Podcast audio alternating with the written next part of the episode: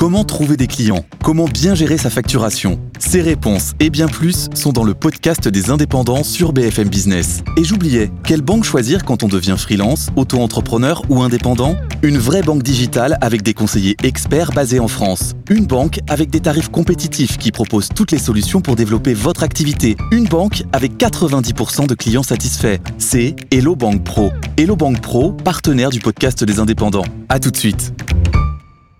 BFM Business présente Tous les jours, j'entends quoi? De nouvelles solutions, de nouvelles entreprises, de nouvelles levées de fonds. Mais c'est extraordinaire. J'ai dit qu'il y a un vrai souci, il faut créer de l'emploi. Je suis assez d'accord avec euh, ce qui a été dit. Il suffit d'écouter BFM Business. Voilà, magnifique. Audrey Tcherkov, Thomas Asportas, Good Evening Business.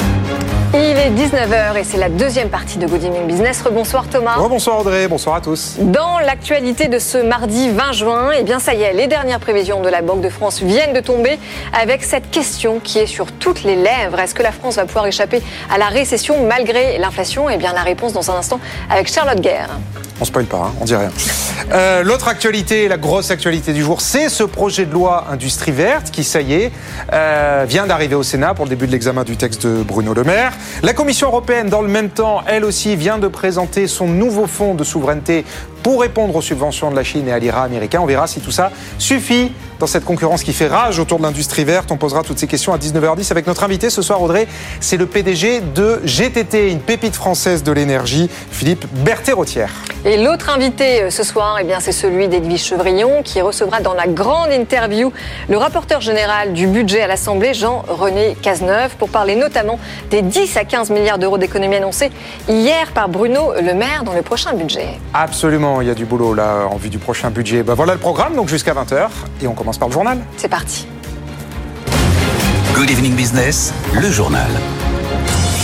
Et donc, on commence avec les nouvelles prévisions très attendues, les nouvelles prévisions macroéconomiques de la Banque de France. Bonsoir, Charlotte Guerre. Bonsoir. Tout le monde donc se demande si la France va pouvoir échapper à la récession malgré l'inflation Et bien visiblement, la Banque de France nous répond oui, Charlotte. Oui, avec une prévision de croissance de 0,7% euh, cette année, une croissance modérée mais résiliente pour euh, citer la Banque de France, même si c'est un tout petit peu euh, mieux que ses dernières prévisions qu'il estimait à 0,6%. Une croissance en demi-teinte donc, relancée d'un côté grâce à une détente des prix de l'énergie, mais ralentie de l'autre par des échanges extérieurs à des niveaux toujours, plus, toujours faibles. Pardon. En revanche, le rapport est beaucoup plus optimiste pour 2024 et 2025, avec des prévisions de croissance de 1 et d'1,5% respectivement pour euh, ces deux années-là. Bon, donc pas de récession, l'économie résiste à l'inflation, même si Charlotte, la Banque de France, prévoit quand même une inflation cette année supérieure à ce que nous avait dit euh, l'INSEE la semaine dernière. Hein. Oui, alors l'INSEE euh, donnait une inflation à 5%. Pour la Banque de France, c'est 5,6% pour 2023, avec un léger recul du pouvoir d'achat de 0,4%. Un chiffre qui reste toutefois rassurant Hein, au regard du pic d'inflation qu'on a connu au début d'année, 7,6% en février. Et euh, voilà, les prix diminueraient toujours grâce à cette baisse des prix de l'énergie. Et puis euh, une autre nouvelle aussi euh, plutôt plutôt bonne, eh bien l'inflation devrait frôler les 2% d'ici à 2025. Par contre, la Banque de France alerte sur les prix de l'alimentaire pour cette année, pour la fin d'année. On a déjà noté une, une baisse des prix des matières premières alimentaires, des intrants agricoles, et donc on pourrait on pourrait se dire voilà qu'il y aurait une baisse des prix dans les rayons des super supermarchés. Mais voilà, historiquement, ces replis n'entraînent pas de baisse de prix euh, pour le, pour le consommateur, seulement un arrêt de cette hausse de prix.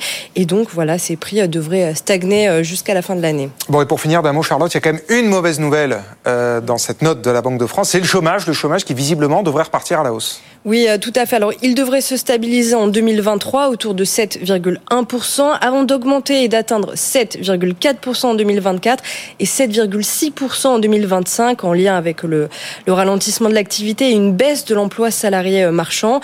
Mais la Banque de France se veut toutefois rassurante. Ces taux restent quand même historiquement bas hein, par rapport à la période pré-Covid en 2019. Merci beaucoup Charlotte. Le chef économiste de la Banque de France, justement l'homme derrière toutes ces prévisions, sera l'invité de la matinale demain à 7h40. Et puis pour boucler la boucle, Audrey, en résumé, on peut dire que l'économie française est touchée par l'inflation, mais n'est pas coulée.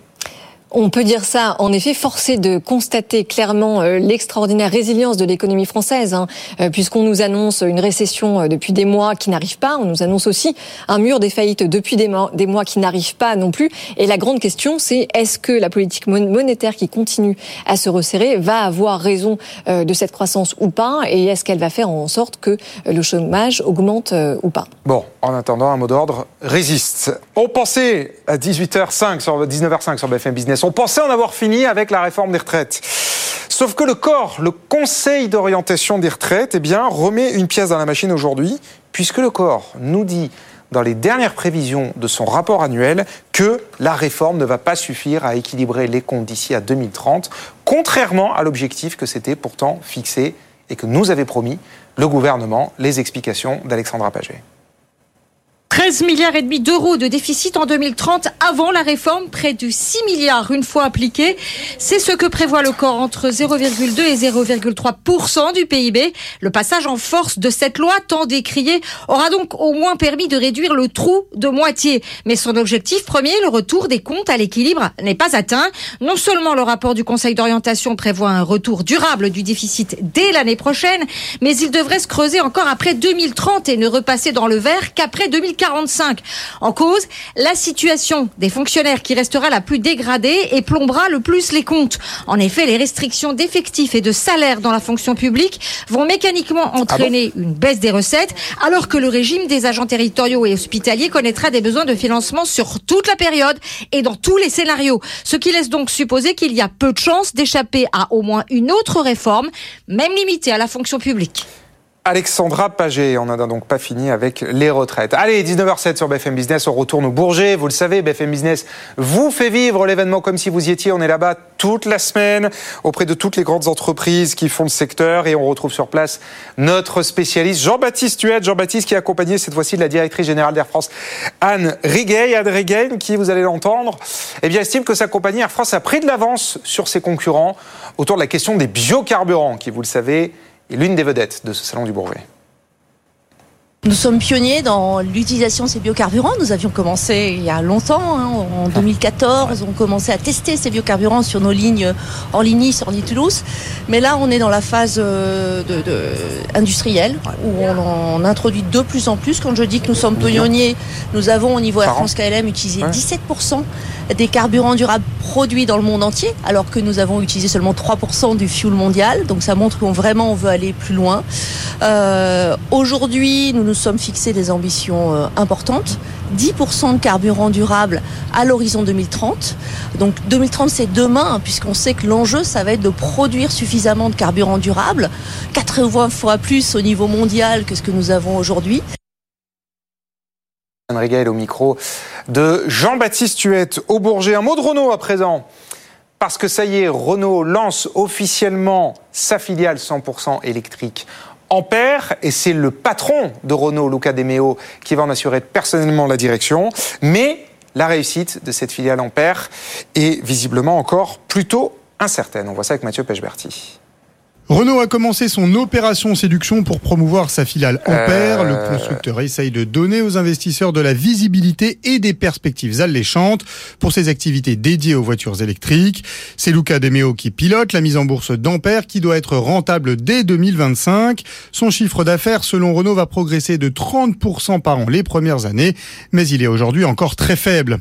Ampère promet aussi de vendre 1 million de véhicules électriques en 2030, un objectif très ambitieux alors que Tesla Tesla vient de baisser le prix de son modèle phare, la Model 3, au même niveau que la Mégane électrique, dont les ventes peinent du coup à décoller. Les analystes restent pessimistes et ne croient guère aux chances de Renault de valoriser Ampère à 10 milliards d'euros, comme le veut Luca De Meo. Chez Renault, on temporise et on reconnaît que l'introduction en bourse d'Ampère devrait plutôt avoir lieu l'année prochaine. Une prudence partagée par les investisseurs, alors que le cours de bourse de Renault a baissé de 3,7% hier. Mathieu Pechberti. Et puis, on termine ce journal avec l'événement de la soirée tout le monde de la mode, du luxe et de la culture ne parle que de ça. C'est le premier défilé de Pharrell Williams à la tête de Louis Vuitton Homme. C'est ce soir à 21h30 pour l'ouverture de la Fashion Week à Paris. On décrypte, on analyse les enjeux business derrière ce défilé événement avec Pauline Tadevin. L'annonce de sa nomination il y a quatre mois avait fait grand bruit. Pharrell Williams, musicien, producteur, mais aussi styliste, succédait à Virgil Abloh comme directeur artistique de Louis Vuitton Homme. À l'époque, la maison s'élevait sa vision créative au-delà de la mode qui conduirait sans doute vers un nouveau chapitre très excitant. Il continue de s'écrire ce soir avec la présentation de sa première collection. Pharrell Williams en a donné un aperçu il y a quelques jours sur son compte Instagram. Rihanna vêtue d'une longue veste noire en cuir, ouverte sur son ventre arrondi de future maman, bardée de sacs Vuitton monogrammés vert, jaune et rouge, une star planétaire, enceinte pour vendre la collection masculine, la couleur, la rue, la vie. Bernard Arnault, en voyant les ébauches, aurait trouvé cela très très intéressant. Tous les ingrédients semblent en tout cas réunis pour séduire une clientèle très large et continuer de faire progresser la marque au plus de 20 milliards d'euros de chiffre d'affaires. Pauline Tadevin, et c'est vous dire, comme Pharrell Williams est attendu au tournant. 19h11, on va sur les marchés. Retrouvez BFM Business à la radio dans les grandes villes de France. Et partout dans le monde, en live ou en podcast sur bfmbusiness.com. Un point sur les marchés, le CAC 40 a fini à nouveau en repli ce soir. Hier, on a lâché 1%. Ce soir, on recule de 0,27%. On repasse sous les 7300 points à 7294 points. Bonsoir Sabrina Quagliozzi. Comment est-ce que ça se passe pour vous à Wall Street? Bonsoir. Écoutez, c'est la baisse qui l'emporte également ici. Après un long week-end de trois jours aux États-Unis, l'indice Dow Jones cède 0,6%, le S&P 500 0,4%, le Nasdaq de son côté perd 0,19%. Séance marquée par euh, des discours de membres de la Réserve fédérale américaine en attendant euh, les propos de Jérôme Powell, le patron de la Fed, devant le Congrès demain et après-demain. Euh, une séance marquée par des chiffres concernant le marché immobilier avec des mises en chantier qui se sont envolées de pratiquement 22% sur le mois de mai. Les permis de construire, euh, une hausse de 5,2% toujours euh, concernant ce mois de mai. En attendant ce soir la publication euh, des résultats de FedEx, ce sera le grand rendez-vous après bourse. En attendant le titre 7,7%. Et puis Alibaba qui se distingue après l'annonce du départ de son chairman et CEO Daniel Seng, remplacé par deux proches de, du fondateur d'Alibaba, le géant chinois de l'e-commerce Jack Ma. Le titre Alibaba perd 4,6% et on notera à l'inverse la hausse de Tesla plus 3,8% et de Rivian plus 5% pratiquement alors que ces derniers annonçaient qu'il allait utiliser le réseau de superchargeurs de Tesla en Amérique du Nord. Les deux valeurs donc en profitent largement dans une tendance négative. Le Dow Jones perd 0,6%, l'indice Nasdaq de son côté 0,15%. On vous retrouve tout au long de la soirée, évidemment, jusqu'à la clôture des marchés américains. 19h13 sur BFM Business, on marque une pause et dans un instant, notre invité avec Audrey, c'est Philippe Berthet-Rotière, le président de GTT. On va parler avec lui du projet de loi Industrie verte qui est arrivé au Sénat et du Fonds de souveraineté européen. A tout de suite.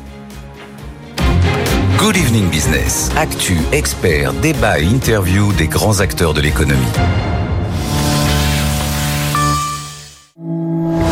Vous êtes au volant et vous croisez un Peugeot 2008 flambant neuf. Vous vous dites, quelle allure Puis vous en voyez un autre, et encore un autre. Alors forcément, vous vous demandez ce qui se passe chez Peugeot. Jusqu'au 30 juin, chez Peugeot, profitez d'offres irrésistibles sur des modèles très équipés, comme le 2008 Allure Pack à seulement 200 euros par mois avec sa conduite semi-autonome. LLD 49 mois pour 40 000 km, premier loyer 4150 euros pour un 2008 Allure Pack 9. Réservé aux particuliers si acceptation crédit par. Conditions sur Peugeot.fr. Au quotidien, prenez les transports en commun. T'as deux secondes pour m'expliquer pourquoi la carte Linked Card de Dupli Print est révolutionnaire.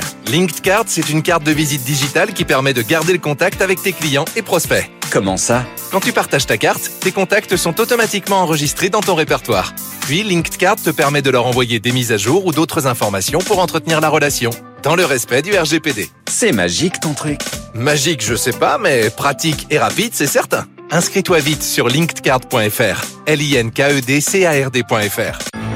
Flash Info Imo. Selon les experts, il ne serait vraiment pas le moment d'investir dans l'immobilier. Vraiment pas du tout. Cependant, d'autres savent que Nexity anticipe vos revenus locatifs avant même votre livraison, en vous offrant jusqu'à 1500 euros par mois pendant 18 mois dès l'achat d'un logement neuf. Et pour eux, c'est vraiment, vraiment le moment. D'ailleurs, je vous laisse, j'ai un deux pièces à acheter moi. Offre ouverte à toute personne physique majeure entre le 1er juin et le 31 juillet 2023 sous réserve de la signature d'un acte de vente portant sur un bien immobilier neuf Nexity. Voir l'ensemble des conditions sur nexity.fr. Dans un an, toutes les entreprises assujetties à la TVA devront répondre à l'obligation de facturation électronique. Vous n'avez pas encore choisi votre plateforme de dématérialisation des factures? Contactez Esquire, expert de l'automatisation des cycles source to pay et order to cash. Plus d'informations sur esquire.fr. e s k e r.fr. Quand Olivier a pris l'option cyberfiltre pour son forfait mobile pro, il a été tout de suite vraiment rassuré. Et son associé aussi. Ses données perso et pro sont protégées. Et ça, c'est vraiment cyber génial. Avec l'option cyberfiltre d'Orange pour les forfaits mobiles pro, naviguez sur le web en toute sécurité. Orange. Offre soumise à conditions disponible en France métropolitaine, réservée aux professionnels. Conditions et détails sur orangepro.fr ou au 3901. Service gratuit, appel au prix d'une communication normale selon offre détenue. Good Evening Business, ils font l'écho. 19h16 sur BFM Business, on parle maintenant d'industrie verte et de souveraineté avec le PDG de GTT. Bonsoir Philippe Berthet-Rotière. Bonsoir. Bonsoir. Merci d'être avec nous ce soir dans Good Evening Business. GTT, on commence à bien vous connaître maintenant sur BFM Business. C'est l'une des pépites françaises de l'énergie. Vous fabriquez des méthaniers, vous transportez du GNL, dont la demande explose évidemment depuis le début de la guerre en Ukraine. Vous êtes aussi très offensif sur l'hydrogène, vous allez nous parler de vos projets. Donc vous êtes au cœur de cette industrie verte et ça tombe bien donc puisque le projet de loi de Bruno Le Maire est examiné depuis le début de l'après-midi au Sénat. Euh, un premier commentaire sur ce projet de loi. Est-ce que pour vous, il est euh, important? Est-ce qu'il y a des mesures fondamentales dedans? Absolument.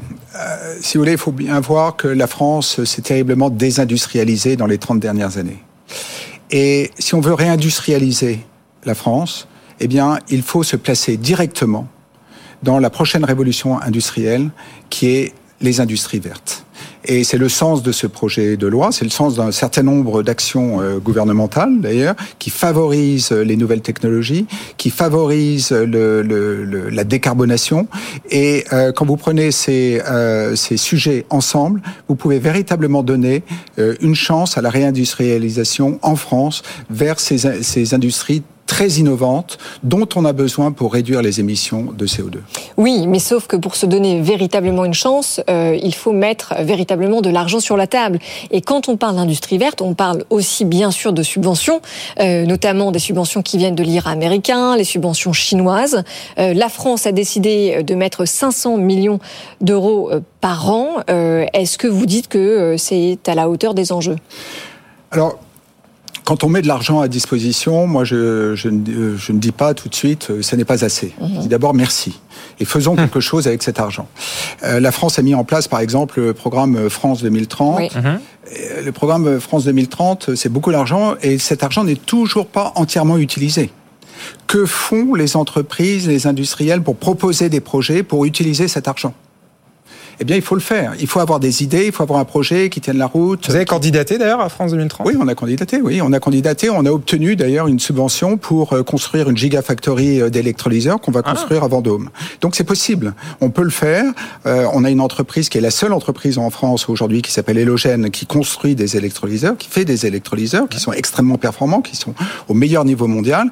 Et on va en construire beaucoup à euh, Vendôme grâce à France 2030. Donc tout ça, c'est possible. Mais il faut se mobiliser il les euh, proposer vraiment un projet euh, innovant, porteur, euh, et puis aller le défendre. Et pas de pas souci d'accès au foncier, parce qu'on sait qu'une fois qu'on a obtenu les subventions, là où ça coince aussi, c'est sur le manque de disponibilité de foncier justement pour implanter et développer ces usines. Oui, alors bon. Vous euh, avez votre terrain? Il y a, on a notre terrain. Il est, euh, il est, il est très bien notre terrain. On est très content. La ville de Vendôme est une superbe ville. Euh, il est juste à côté d'une usine LVMH, euh, donc euh, juste à côté d'une voie TGV. Donc tout ça, on peut trouver des terrains. et donc, on va peut-être pas parler du sujet de la zéro artificialisation. Ah, on en a parlé. On en a Vous parlé. en avez parlé? Ouais. On se donne un objectif 2050, mais d'ici là, il y a beaucoup de choses à faire. Et en tous les cas, on a regardé beaucoup de friches industrielles, comme on pouvait les, les reconvertir. C'est un travail pour reconvertir ces friches euh, industrielles. Bon, on a trouvé un autre terrain. Euh, voilà, on aurait pu trouver une friche industrielle. Mais euh, euh, je crois que de, de toute façon... Eh, quand est-ce qu'elle ouvre votre usine alors? Vous 2025. aussi, vous allez avoir votre Gigafactory. Oui, c'est le mois à la mode. On va avoir Et notre quand, alors? 2025. 2025. 2025. Et donc, on va pouvoir produire énormément d'électrolyseurs d'hélogène à Vendôme pour alimenter les, les, les grands champs d'éoliennes qui vont vouloir produire de l'hydrogène ouais. en très grande quantité. On sera prêt. Et alors, le, cette usine, elle va coûter combien et l'État vous aide à hauteur de combien? L'État nous aide à hauteur de 86 millions d'euros. Ouais. C'est quand même une très belle somme. Ouais. Euh, 86 millions d'euros à la fois pour construire cette gigafactory et puis pour pousser notre R&D. On veut avoir le, le meilleur électrolyseur du monde. L'é- L'électrolyse, ça utilise énormément d'électricité. Donc, moins vous utilisez d'électricité, et mieux c'est, mieux votre, plus votre hydrogène est bon marché. Donc, c'est ce qu'on veut faire. On pousse ça et on a un plan, euh, un plan qui a convaincu euh, l'État de nous aider. Et donc, vous ne cédez pas euh, aux sirènes de l'IRA américain?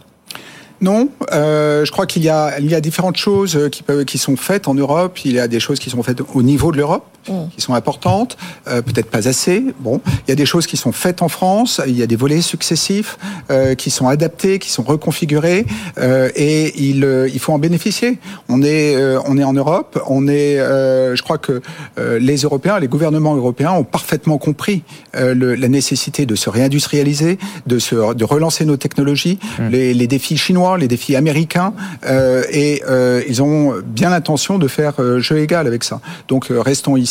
On a beaucoup d'avantages en Europe. Il faut pas se le cacher, euh, et euh, donc il faut en bénéficier. Bon, vous tenez un, discours euh, super, très, positif. Je rebondis quand même sur la question d'Audrey. Vraiment, dans votre domaine à vous, l'énergie, donc vous, c'est le GNL, on sait qu'il vient des Américains beaucoup, l'hydrogène. Enfin, on voit bien en ce moment le nombre de projets que les Américains sont en train d'aspirer avec l'IRA, c'est quand même spectaculaire. Alors le, le, le, le, le- le Total, hein, vous êtes associé à Total dans un nouveau projet. Oui. Bon, bah eux, là-bas, ils s'en cachent pas, ils vont aller au Texas, ils, vont, ils ont des projets C'est là-bas. là où il y a beaucoup de gaz aux États-Unis. Donc Hein maintenant, ils exportent ce, ce gaz. Et j'aimerais dire quand même une chose, c'est que euh, si on veut réduire les émissions de CO2, eh bien, il faut être très pragmatique. C'est une vraie guerre qu'on mène. Et donc, il faut arrêter le charbon. Le charbon est une vraie cochonnerie. Il met énormément de CO2 et aussi des oxydes de soufre, des particules fines, c'est très mauvais pour la santé. Le charbon, c'est toujours à peu près la première énergie mondiale. Il faut l'arrêter. Oui, mais pourquoi Et vous Parce, pouvez reste la moins chère. Eh ben, Elle reste la moins chère, le gaz est à peine plus cher. Et si vous passez au gaz, vous réduisez énormément, vous réduisez de 15% les émissions mondiales de CO2. C'est énorme, c'est énorme. Et euh, euh, il n'y a aucune autre solution en fait. Il n'y a pas d'autre solution. Et si vous faites des éoliennes, c'est intermittent. Et donc il vous faut du gaz pour pallier cette intermittence. Arrêtons le charbon tout de suite dans les pays qui en utilisent. C'est pas, c'est marginalement le cas de la France. Et dans les pays qui l'utilisent, qu'ils passent au gaz. Et vous baissez de 15% les émissions de CO2. C'est énorme. Si vous ne faites pas ça, chaque année, il y a beaucoup plus, des, des milliards de tonnes de CO2 qui sont dans l'atmosphère. oui, bien sûr, mais qui- encore une fois, les pays qui l'utilisent, ce sont les pays les plus pauvres qui ont des moyens extrêmement limités. Donc c'est aussi un sujet de prix. Pas nécessairement. L'Allemagne utilise beaucoup de. Non, mais je pense à l'Afrique. L'Afrique, euh, pas tant que ça, pas tant que ça le charbon. Euh, en Asie, on utilise beaucoup le charbon. Ouais. L'Inde a des, un, un- alors euh, l'Inde n'est pas euh, un des pays les plus riches. L'Inde et la Chine utilisent énormément de charbon. C'est les deux premiers consommateurs mondiaux de charbon. Ouais. Non, mais alors juste parce que pour, pour, pour Bah rebondir sur le sujet de la concurrence américaine, nous voulions euh, vous faire réagir avec Thomas euh, sur euh, eh bien ce, ce, ce fonds de souveraineté que l'Europe vient de dégainer, euh, enfin plus précisément le prototype de fonds de souveraineté, ça s'appelle STEP, hein, c'est le Strategic Technologies for Europe Platform. Et là aussi, euh, quelle est votre réaction? Est-ce que vous dites que c'est à la hauteur de la situation? Alors d'abord, je dis merci. Encore une fois. Vous êtes très poli, hein. vous dites merci je- à la France voilà. et merci à l'Europe. Merci, merci à l'Europe. merci à l'Europe d'avoir mis ça en place. Euh, Dans, euh, dans des temps records. dans des temps records. faut le saluer, voilà. c'est vrai. Euh, D'autre part, ça montre que euh, le, les entreprises européennes innovantes sont des proies et qu'il faut les défendre. Et euh, ça montre, euh, ça revient à ce que nous disions tout à l'heure, la, Fran- la, la France, l'Europe ont énormément d'avantages. Ils ont de la technologie, ils ont de très bons ingénieurs. Il n'y a pas que sur la côte ouest des États-Unis que l'on trouve des personnes très innovantes. On en trouve également en Europe. Ah bah non, ils viennent nous les piquer. Il en reste. Ah, il en bien reste, sûr, on bien sûr. Non, mais ils sont très attractifs. Ils sont- Nos ingénieurs sont très attractifs. Et, et d'autres euh, reviennent, mais il faut les défendre. Donc il faut ce fonds. Alors, 10 milliards à l'échelle de l'Europe, euh, c'est un début. Voilà. On va dire merci pour ce début, puis il faut aller plus loin. Donc euh, voilà, c'est un premier pas. Non mais là, ils rajoutent, ils remettent 10 milliards au pot. En fait, ils sont en train de repackager toutes les enveloppes qui existent déjà dans différents programmes pour les rassembler. Ils rajoutent 10 milliards à cette enveloppe, mais au total, quand même, dans les, dans les, dans les prochaines années à venir, ça ferait euh, un package à 160 milliards d'euros. 160 Là- milliards d'euros on- avec les effets de levier. Voilà. Euh, oui, et ça, 160 On peut se regarder les yeux dans les yeux avec les Américains. Vous pouvez commencer à défendre un certain nombre de- de- d'entreprises en Europe. Donc, euh, euh, on- ça va dans le bon sens. Vous disiez les entreprises innovantes comme vous, euh, elles sont regardées, sont des proies. Il y a un sous-texte dans ce que vous dites. Vous êtes regardé. Il y a des gens qui vous regardent, qui seraient Oui, intéressés. oui, oui, on est on est regardé, on est regardé, on travaille beaucoup euh, euh, en Asie, on est regardé par euh, des sociétés coréennes, on est regardé par des sociétés euh, chinoises qui ont à la fois euh, soit le désir de nous euh, de nous euh, acquérir, soit le, le désir d'acquérir nos technologies, la volonté d'acquérir nos technologies euh, et de faire ce que l'on fait, de le faire en Asie. Euh, donc oui, oui, oui. Donc il faut absolument se défendre, il faut absolument innover euh, euh. Il faut absolument être obsessionnel sur euh, euh, nos prestations pour nos clients, être toujours au meilleur niveau. Oui, il faut se défendre. Euh, c'est loin d'être un long fleuve tranquille. Alors, il nous reste une minute. On voulait vous faire réagir aussi, bien sûr, sur la taxe carbone aux frontières, hein, puisque pour décarboner, eh l'Europe met aussi une taxe euh, carbone donc à ses frontières. Il y a de plus en plus d'études qui disent qu'en réalité, on se tire une balle dans, le pied. Quelle est votre analyse? Oui, alors on se tire d'une balle euh, dans le pied et aujourd'hui la, taxe carbone aux frontières est tellement mal pensée qu'elle ne peut pas rester comme ça, puisque on taxe les, matières premières et on ne taxe pas les produits finis. Euh, donc le, produit fini qui a été utilisé avec des matières premières avec un impact carbone considérable, mais qui est importé de Chine, n'est pas taxé, tandis que les matières premières pour faire le même produit fini en Europe va être taxé. Donc de toute façon, il va être plus cher, Donc, sans même parler une du coût fois, du travail. c'est un début. Alors c'est un début, donc euh, il faut il faut pouvoir euh, expliquer euh, aux Européens et je suis sûr qu'ils vont le comprendre très rapidement qu'il faut re- reconfigurer le dispositif. Bon, le message est passé. Merci, merci beaucoup, Philippe Berthet-Rotière, d'avoir été notre invité ce soir. PDG de GTT, merci d'avoir répondu à, à nos questions. On, vient, on accueille Edwige Chevrillon. Bonsoir Edwige. Bonsoir Thomas. C'est bonsoir l'heure de la bonsoir, grande monsieur. interview. Bonsoir Edwige, votre invité ce soir. Invité après, ben, le, vous avez entendu, le secrétaire d'État au commerce qui était notre invité, là, am- américain. Là, on va regarder du côté français. Où est-ce qu'on peut trouver des économies? Un sujet qui vous est cher, Thomas. Absolument. Euh, les assises des finances publiques se sont déroulées hier. Par qui qu'on peut trouver des milliards Comment fait-on? Euh, bah, La réponse peut-être dans quelques instants. Ouais, le budget va donner des, des surfroids de rapporteurs. Voilà. On voit ça avec vous dans la grande interview à 19h30. Et nous, bah, c'est déjà fini, André. Oui, et on se retrouve demain. En attendant, évidemment, comme tous les soirs, l'émission est à retrouver. Ça s'affiche sur vos écrans avec le QR code. Sinon, c'est bfmbusiness.com. Et tout de suite, c'est la grande interview. À demain. BFM Business, l'info éco. Bonsoir à tous, c'est les 19h30. La Banque de France, un petit peu plus optimiste pour l'économie française. Elle relève légèrement sa prévision de croissance à plus 0,7% pour cette année dans sa dernière publication. Le coup de frein est donc un petit peu moins brutal par rapport à l'an dernier grâce à la détente des prix de l'énergie, entre autres. Euh, Quant au taux de chômage, il est désormais anticipé autour de 7,5% en 2024 contre 8% prévu précédemment. Deuxième journée au Salon du Bourget et encore beaucoup d'annonces aujourd'hui. Philippine Airlines a commandé 9 gros porteurs à 350 à Airbus. La compagnie aérienne Air India a confirmé le contrat portant euh, sur 250 avions à Airbus, 220 pour Boeing. Coût total de cette opération, 70 milliards d'euros prix catalogue.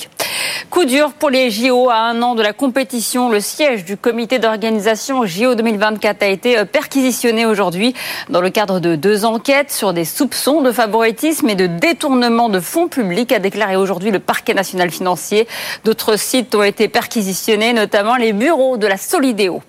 Alors que Bercy veut serrer la vis sur les arrêts maladie, Geoffroy Roux de Bézieux est monté au créneau à quelques jours de la fin de son mandat de président du MEDEF. Il estime qu'il y a trop d'arrêts de complaisance et il propose que les personnes en arrêt ne soient plus indemnisées ni par la Sécu ni par leur employeur pendant un jour, voire plusieurs. Le ministère de l'économie lance un chantier sur le sujet d'ici la rentrée. Le sort de courte paille fixé demain en grande difficulté. L'enseigne de restauration attend la décision du tribunal de commerce de Nanterre qui a placé l'entreprise en redressement judiciaire en mars. Le groupe La Boucherie a été le seul à déposer une offre de reprise. Euh, Courte paille compte 225 restaurants, les deux tiers exploités en propre et emploie plus de 2000 salariés. On termine avec euh, SNCF qui prévoit un été record. Elle a mis 450 000 billets supplémentaires en vente sur les lignes TGV et Intercité pour répondre à la forte demande. C'est 10% de plus que l'an dernier alors que l'été 2022 avait déjà été historique avec 23 millions de billets vendus. Le CAC 40 clôture en repli ce soir de 0,27%. Il termine à 7294 points. Il est 19h33, restez avec. BFM Business présente Edwige Chevrillon, la grande interview. Bonsoir à ceux qui nous rejoignent dans cette grande interview. Mon invité ce soir, il est rapporteur général de la Commission des finances à l'Assemblée nationale. Bonsoir Jean-René Cazeneuve. Bonsoir. Merci d'être avec nous. Vous êtes aussi député du Gers, pas trop souffert des intempéries, des orages très violents qui ont euh, frappé la France et notamment le sud-ouest. Si, de manière assez, assez ponctuelle, un peu de, un peu de grêle, des inondations. Euh, mais euh, écoutez, j'espère que, j'espère que c'est la fin. Euh, beaucoup de questions à vous poser. Se sont déroulées hier les assises des finances publiques euh, à Bercy, avec la présence de la Première ministre et puis votre présence évidemment. Euh, on va revenir là-dessus puisque on peut trouver, paraît-il, selon le ministre de l'économie et des finances, Bruno Le Maire, au moins 10 milliards d'économies. Une question sur la, Banque de France d'abord. La Banque de France, vous avez vu, elle a euh, donné sa croissance, son estimation de croissance, qu'elle est un petit peu relevée à 0,7%, mais euh, elle est moins élevée que celle que prévoit le gouvernement, notamment dans le budget 2023, qui est, qui est à 1%. Euh, Est-ce que pour vous, ça vous inquiète Vous trouvez ou au contraire, vous pensez qu'on est quand même sur une pente positive? Allez, soyons positifs. De, depuis... un an, euh, on, nous dit que nos prévisions sont trop optimistes, ouais. que la France va rentrer en récession. Hein, c'est ce qu'on disait il y, a, il, y a, il y a un an. Euh, et, et, à chaque fois, euh, révision après révision, que ce soit l'INSEE, que ce soit l'OCDE, que ce soit la Banque de France, euh, les prévisions euh, se rapprochent de ce que sont nos estimations, euh, d'abord pour 2023 et maintenant pour, pour 2024. Donc c'est vrai qu'on est un tout petit peu plus haut. Aujourd'hui, on est à 1% de prévision pour 2000, 2023.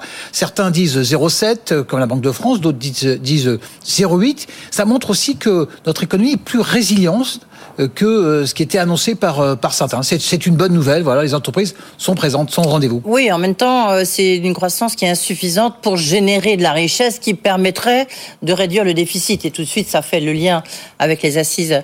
Euh, malgré tout, ça veut dire qu'il n'y aura pas, à votre avis, de projet de loi de finances rectificatif pour 2023 Ça ne le ju justifie pas? Non, ça ne justifie pas. Nous sommes assez proches des prévisions à la fois en recettes et à la fois en dépenses parce que le coût de l'énergie baisse maintenant de manière assez significative. L'inflation aussi est en, train de rejoindre les estimations qui ont été faites sur l'année en dessous de, de, de 5%. Donc normalement, euh, il n'y aura pas de projet de loi rectificatif. Oui.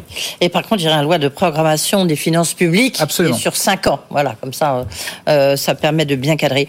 Euh, ces assises des finances publiques, est-ce que, est-ce que ça sert à quelque chose euh, honnêtement, euh, Jean-René Cazeneuve, parce que euh, il y a tellement de rapports sur comment faire, il y a eu tellement de promesses données. Alors certes, il s'est passé beaucoup de choses avec comme conséquence le quoi qu'il en coûte, mais là encore, il y a eu la, la hausse des fonctionnaires qui n'était pas prévue, même si elle est sans doute utile, plus 5 milliards. On a l'impression que chaque fois qu'on ouvre le journal, il y a quelques milliards en plus. Ça vous inquiète pas?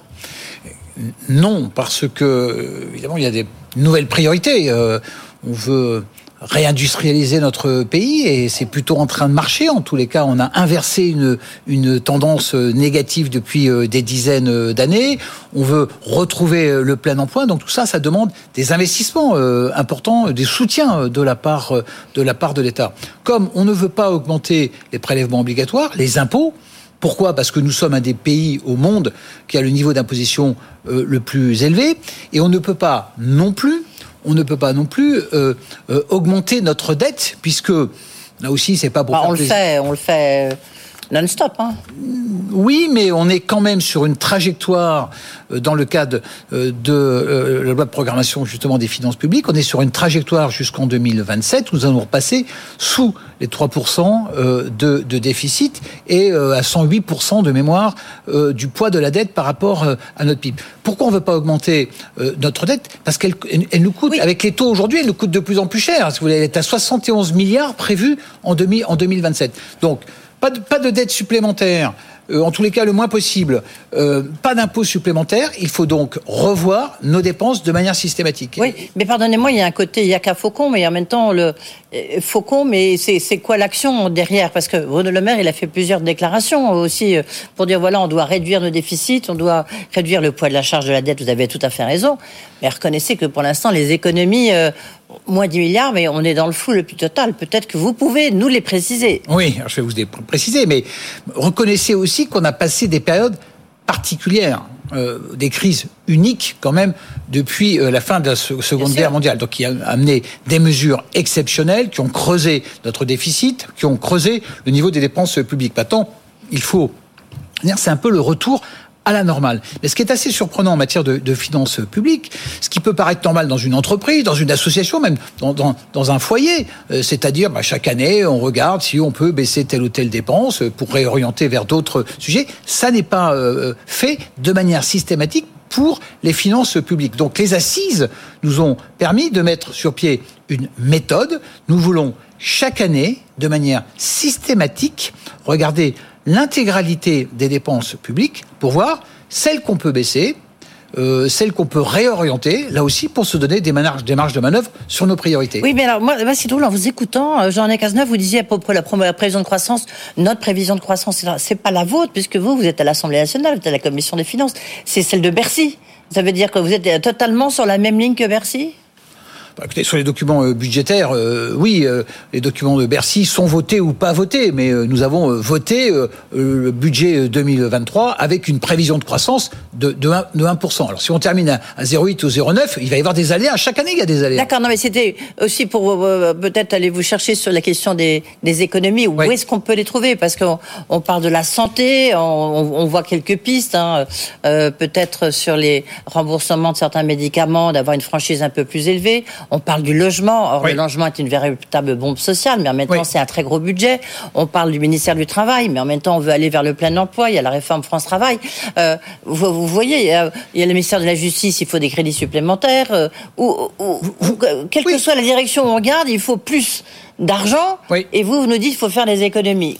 Comment allez-vous faire et peut-être donner des idées euh, au gouvernement? Mais, mais vous mettez le doigt sur euh, le, le paradoxe euh, français ou la difficulté politique que nous avons. C'est-à-dire qu'effectivement, à chaque fois qu'on parle de baisser une, une dépense, quelqu'un se précipite ou dit mais non, surtout pas. vous mettez en péril un secteur d'activité, vous mettez en péril telle ou telle entreprise, ou telle ou telle politique publique. Donc, on est obligé de, de faire ce travail. Quand on parle de 10 milliards d'économie, euh, je peux vous donner, je vous donnerai quelques quelques éléments. Ça représente 0,6% euh, des dépenses publiques. Les dépenses publiques, c'est euh, 1500 milliards. Oui, 0,6. euh, je dis pas que n'importe qui. Oui, mais on est n'est jamais arrivé. Donc, euh, de pas pourquoi tout d'un coup on va y arriver? Mais on y est arrivé au début de mandat. Entre 2017 et 2019, on a baissé notre dépense publique. On nous sommes passés sous les 3%. On a baissé l'augmentation des dépenses publiques. C'est On pas a- tout à fait la même chose. hein, si Vous je avez raison. Vous avez raison. Ah oui, mais c'est une grosse différence, hein. Mais notre objectif, c'est de baisser en, en volume. Euh, Nous y arrivons en 2023 et 2024. Alors c'est vrai qu'on vient de points très hauts avec les dépenses exceptionnelles liées euh, à l'inflation et à la crise euh, en Ukraine, mais ça va continuer à augmenter euh, en valeur, euh, bien évidemment, euh, eu égard au niveau d'in- d'inflation. Donc il faut faire ce travail. Il faut, faut dialoguer. Il faut expliquer pourquoi euh, on le fait. Une fois de plus, c'est pas pour réduire ou baisser de politique. C'est une approche comptable, c'est pas moi qui le dis, c'est l'opposition. Hein. Oui, si on, croit tout ce que dit l'opposition, on va pas. Vous savez, l'opposition, dès que vous baissez une dépense, l'opposition de gauche euh, crie à l'austérité. euh, donc, il, ne faudrait euh, à les écouter que augmenter en permanence le nombre de fonctionnaires, de dépenses, de, le nombre de dépenses publiques. Et à droite, on nous accuse au contraire euh, de, de gabegie. Ce qu'on essaye de faire, c'est donc euh, maîtriser nos dépenses publiques, revenir le plus vite possible euh, sous les 3% de déficit euh, Ok. en 2027. Alors maintenant, vous faites comment? Alors, faire- on va essayer de prendre quelques exemples concrets. Qu'est-ce qui vous paraît Sur le dire- logement, vous avez évoqué ce, ce, ce, ce sujet. Eh bien, sur le logement, nous voulons arrêter le dispositif euh, Pinel. Nous voulons également réorienter euh, le prêt euh, à taux, à, taux, à taux zéro sur les zones euh, les plus tendues. Eh bien, ça, ça nous permet de faire euh, 2 milliards d'économies à peu près. Mais en même temps, vous écoutez comme moi, enfin, tout le monde ici, tous les experts, les professionnels de l'immobilier euh, défilent ici pour nous expliquer que, un, les Français peuvent plus se loger, notamment les Français les plus modestes, euh, et que, deux, euh, c'est un arrêt total de la construction euh, euh, du neuf, que l'on peut plus, euh, les loyers, c'est plus possible. Donc, on a le sentiment quand même que, est-ce que c'est vraiment le moment de, de revenir sur des aides au logement Et Chouillon, c- ça n'est jamais le moment. Euh, Eh et ben il faut aussi imaginer. Non, mais il faut aussi imaginer que chaque euro de dépenses publiques, il y a un contribuable. Et quand on baisse, en tous les cas, qu'on réoriente euh, la dépense publique, eh bien, on, on- on baisse le poids, le prélèvement sur les contribuables. C'est l'argent des Français, si vous voulez. Donc, quand on fait 2 milliards d'économies sur un dispositif parce qu'il n'a pas fait ses preuves. Si le dispositif dans le logement aujourd'hui était... Ah bah, le Pinel a fait ses preuves, bah, un peu trop ses preuves justement. Oui, oui, non, le Pinel n'a pas fait ses preuves, ce dispositif-là n'a pas fait euh, ses preuves euh, en, en, particulier. Et d'ailleurs, euh, si je regarde ce que coûte euh, notre politique du logement et le niveau de satisfaction qu'il y a aujourd'hui des Français par rapport à ce sujet, on a un sujet d'efficacité de la dépense publique. Et eh bien justement, est-ce que c'est là où vous avez mis le doigt, à mon avis, où là on peut faire des choses, mais pour l'instant j'ai entendu rien là-dessus, c'est l'efficacité de l'État qui est en jeu. Mais personne ne, ne s'attelle à cette espèce de mastodonte qui s'appelle l'État. On a l'impression qu'on met de plus en plus l'argent et on ne sait plus où ça va écoutez, ce travail euh, de, de, revue des dépenses publiques, c'était l'objet des assises euh, ouais. des finances publiques. Hier, on a, euh, on, on s'est engagé sur une sur une méthode. Les parlementaires vont apporter un certain nombre de euh, propositions d'ici le budget euh, qui sera discuté à partir du mois d'octobre de cette de cette année.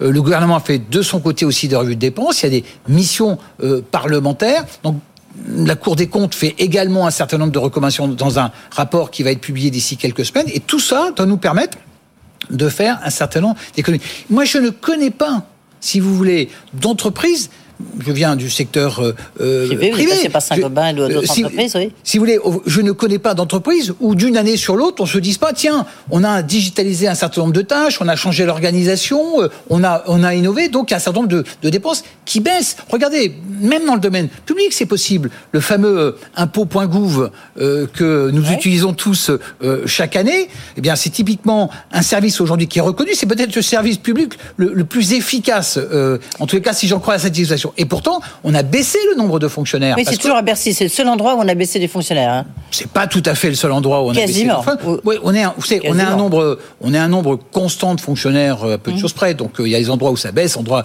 où, où ça augmente. Mais c'est ça la respiration que nous devons avoir sur nos politiques publiques. Il ne s'agit pas de baisser drastiquement euh, notre politique publique. Il ne s'agit pas de faire des coupures à la hache, des coupes à la hache. Il s'agit simplement de se dire, nous avons des priorités, c'est la réindustrialisation, c'est la transition écologique. Donc donnons-nous les moyens de soutenir ces priorités. Mais, par exemple, vous, rapporteur général de la Commission des finances, euh, qu'est-ce que vous avez appris hier que vous ne connaissiez déjà?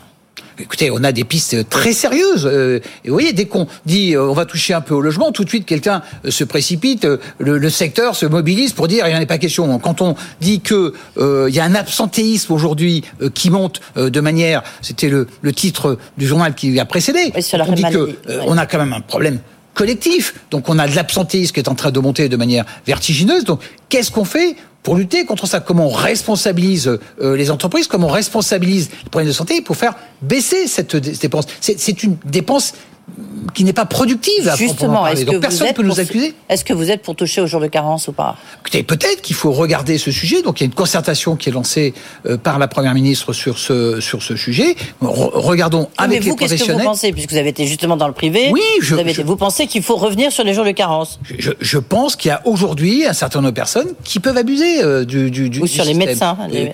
Il y a un certain nombre de professionnels. C'est une minorité. Je veux surtout 1400, pas les montrer du doigt, mais une minorité effectivement. On l'a vu pendant la crise du Covid, euh, qui ont eu un certain nombre de comportements euh, sur les vaccins, qui ont déclaré des actes euh, qui n'existaient pas. Donc voilà, il y a aussi une lutte contre la fraude qui doit aussi rapporter quelques milliards au budget de, de, de l'État. Donc il y, a une, il y a une vraie...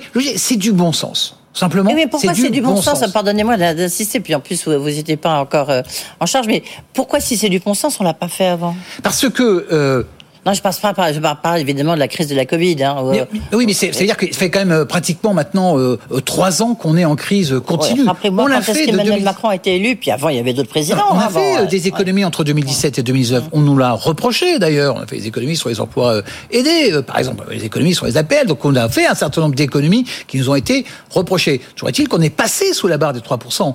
Euh, donc on est on est sorti de de ce qu'on appelle déficit excessif donc, vous voyez, on, on est vraiment, euh, euh, on est conscient de ça. C'est l'argent des Français et les Français nous reprocheraient de pas faire ce travail. Regardez le compte personnel. Vous voulez un autre exemple, le compte personnel de formation. Oui. Vous avez tous reçu euh, ah oui, on des a SMS, de la réforme. Fraude, de la... Oui, oui, mais justement, il y a une réforme pour. Oui. Et maintenant, il faut euh, revenir un, un, peu de bon sens. Il faut peut-être qu'un certain nombre de formations, quand elles sont pas attendues euh, par l'entreprise, quand la personne, le français, n'est pas euh, au chômage, on peut peut-être euh, se dire qu'un certain nombre de formations pourraient demander un ticket modérateur, par exemple. Voilà, il ne s'agit pas de revenir sur le principe, qui est un, principe euh, émancipateur très fort, mais c'est juste faire de la bonne gestion, de la bonne gestion des deniers publics. Quand vous, je ne sais pas si vous avez écouté un peu le gouverneur de la Banque de France, donc lorsqu'il a présenté tout à l'heure ses perspectives de, croissance, il a dit il faut une transformation, il faut une stratégie de transformation. Plus que les économies ponctuelles, etc., il faut une transformation, transformation de l'État. Nous avons les deux. Euh, c'est-à-dire que nous avons quand même lancé, là aussi, euh, c'est euh, un peu difficile et c'est notre responsabilité politique que d'avoir fait. Nous avons fait une réforme sur euh, le chômage, nous avons fait une réforme sur euh, le, le, les retraites, nous avons fait des réformes sur l'apprentissage, donc nous avons fait des réformes de fonds pour viser le plein emploi qui, qui, évidemment, vont nous permettre de faire des économies. Et à ça s'ajoute un certain nombre de mesures peut-être plus ponctuelles, mais en tous les cas, ce qui est important avec ces assises publiques, c'est que nous voulons avoir un processus pérenne chaque année cette revue pour euh, être au-dessus de 10 milliards d'économies euh, euh, chaque année. Donc c'est bien les deux, des transformations de fonds et des mesures ponctuelles supplémentaires. Est-ce que vous êtes pour euh, supprimer, vous qui êtes député du Gers, est-ce que vous êtes pour supprimer justement la taxe sur le gazoil, euh, enfin l'avantage fiscal euh, sur le gazoil ou pas? Écoutez, sur le là aussi, sur les falloir... transports routiers. Oui, ça a été annoncé comme un des chantiers. Euh, oui, par le gouvernement, mais vous. vous. Oui, mais je, je, vais vous donner ma, je vais donner ouais. ma réponse. Moi, je suis pas favorable à ce qu'on le fasse euh, sur euh, pour les agriculteurs. Pourquoi? Parce que notre agriculteur est en compétition avec les, autres euh, pays européens et mondiaux. Je ne voudrais pas qu'on pénalise la productivité de nos, de nos, agriculteurs. Mais dans le domaine du, du BTP, par exemple, ou dans le domaine du transport, chacun des entreprises va être au même niveau de compétition. Donc on ne va pas pénaliser la compétitivité de notre pays. Alors que si on le fait sur donc il va être plus fin. Ensuite, il n'est pas question de le faire soudainement, il est question de le faire, euh, de, de, le prévoir sur trois ans, sur quatre ans, sur cinq ans, de manière à ce que chacun puisse puisse s'adapter. C'est ce qu'on fait sur la voiture euh, individuelle. Hein. Tiens, il y, y, a une niche fiscale euh, qui va coûter, oui, vous avez une, il y a une mouche qui traîne dans le studio, euh, il y a une euh, niche fiscale euh, qui va rapporter, qui va coûter à l'État 4 milliards d'euros, qui va rapporter, et qui rapporte beaucoup d'argent aux armateurs. Les armateurs, ils ont une taxe au tonnage et non pas sur l'impôt sur leurs bénéfices. On voit les résultats que ça a eu sur CMA CGM avec Rodolphe Sadé qui effectivement a, a, récupéré un trésor de guerre absolument colossal. Est-ce qu'il faut y toucher Est-ce qu'il faut qu'il soit ben, sur l'impôt sur le bénéfice comme toutes les autres sociétés? Alors là, là pour le coup, euh, évidemment, c'est une, une particularité de ce. Oui, de ce, de oui, mais enfin, c'est 4 à 6 oui, milliards, hein, donc c'est énorme. Quand il perdait de l'argent il y a 3 ou 4 ans, euh, personne et qu'il qu payait cette euh, taxe au tonnage, personne lui a dit mais euh, il faudrait que vous payiez zéro d'impôt sur le revenu alors qu'il perdait de, de l'argent. Là, pour le coup, on est sur un marché, on ne peut plus mondialiser et on ne peut que se féliciter d'avoir un, un, champion international. Mais ça coûte cher, vous avez vu 4 milliards. Non, ça ne coûte pas cher. Il a une imposition, mais qui est un accord ah oui, européen. C'est ouais. un accord européen. C'est pas ouais. spécifique à la France. La France n'est pas une île d'un point de vue fiscal, d'un point de vue activité économique. On peut pas se dire tiens on est tout seul, on va imposer les entreprises, etc. Ça n'est pas la volonté de notre majorité. Nous avons un champion international qui a bénéficié, c'est vrai, euh, pendant une période d'un tonnage beaucoup plus important et de tarifs beaucoup plus importants, donc qui a payé beaucoup euh, d'impôts, plus d'impôts évidemment sur cette taxe. Maintenant, on est revenu sur des coûts plus plus normaux et va revenir à, la, à la normale. Donc, euh, ça, n'est pas là une bonne piste parce que une fois de plus, on est sur une compétition mondiale et des règles. Les, ces compétiteurs qui sont au Danemark ou ailleurs sont également paient, payent des impôts sur le tonnage et pas sur le revenu et pas sur le, le, résultat. Est-ce que vous êtes pour que, justement, dans le cadre de cette transformation qui en plus va coûter beaucoup d'argent, là encore, l'État va payer, mais surtout les entreprises qui vont payer, est-ce qu'il faut une taxe sur les autoroutes, par exemple? Écoutez, non, on a, vous savez, il y a des contrats sont ficelés avec euh, les exploitants d'autoroutes. Toujours euh. Euh... Et, et, ils sont euh, beaucoup ont essayé et personne n'est véritablement euh, arrivé. On va maintenant commencer à renégocier les futures concessions. Et c'est dans ce cadre-là, je pense qu'on va être capable de faire, en tous les cas, d'améliorer euh, les finances publiques. Est-ce qu'on peut en, en, retirer. Donc euh, le sujet est maintenant sur la table, il va bientôt être renégocié. Une taxe sur le transport aérien, sur les aéroports notamment. On en parle en tous les cas, le président de la SNCF en parle beaucoup, mais il y en a d'autres aussi qui en parlent. Est-ce que vous y êtes favorable ou pas? Là aussi, moi je suis pour. euh, il, ne faut rien faire qui pénalise.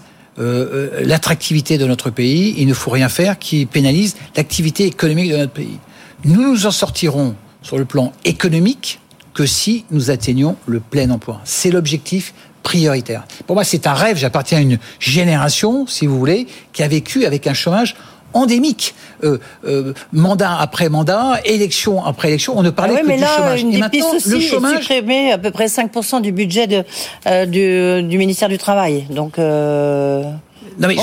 le, le- le plein emploi, c'est un objectif. Donc oui, euh, aujourd'hui, on peut se poser des questions sur la fiscalité comparée du transport aérien avec d'autres types de, euh, de, de, de transport. Franchement, la SNCF, le patron de la SNCF, peut se plaindre, mais quand même très Oui. aidé. Euh, L'État lui a permis de se désendetter. Euh, les billets euh, sont euh, subventionnés à pratiquement à hauteur de, de, de, de trois quarts de 75 euh, pourcent. Donc, ouais, je veux dire, attention. euh, bien sûr qu'il faut renforcer le train et on a un plan euh, très important de renforcement du train. Voilà, maintenant, peut-être qu'en attendant la décarbonation de l'aviation, peut-être qu'il y a effectivement des taxes, des taxes, la, la taxe Chirac, par exemple, sur les tickets. On envisage peut-être de la modifier euh, dans les, euh, dans les prochaines années. est-ce que vous, avez, vous allez réussir à faire passer ça, à passer la pilule à l'Assemblée nationale Alors c'est une vraie euh, difficulté. Non, non, mais c'est une vraie difficulté, et c'est un peu euh, le coût indirect, euh, sans jeu de mots, de notre majorité relative. Quand on est majorité euh, absolue, c'est déjà difficile, mais on assume euh, cette responsabilité euh,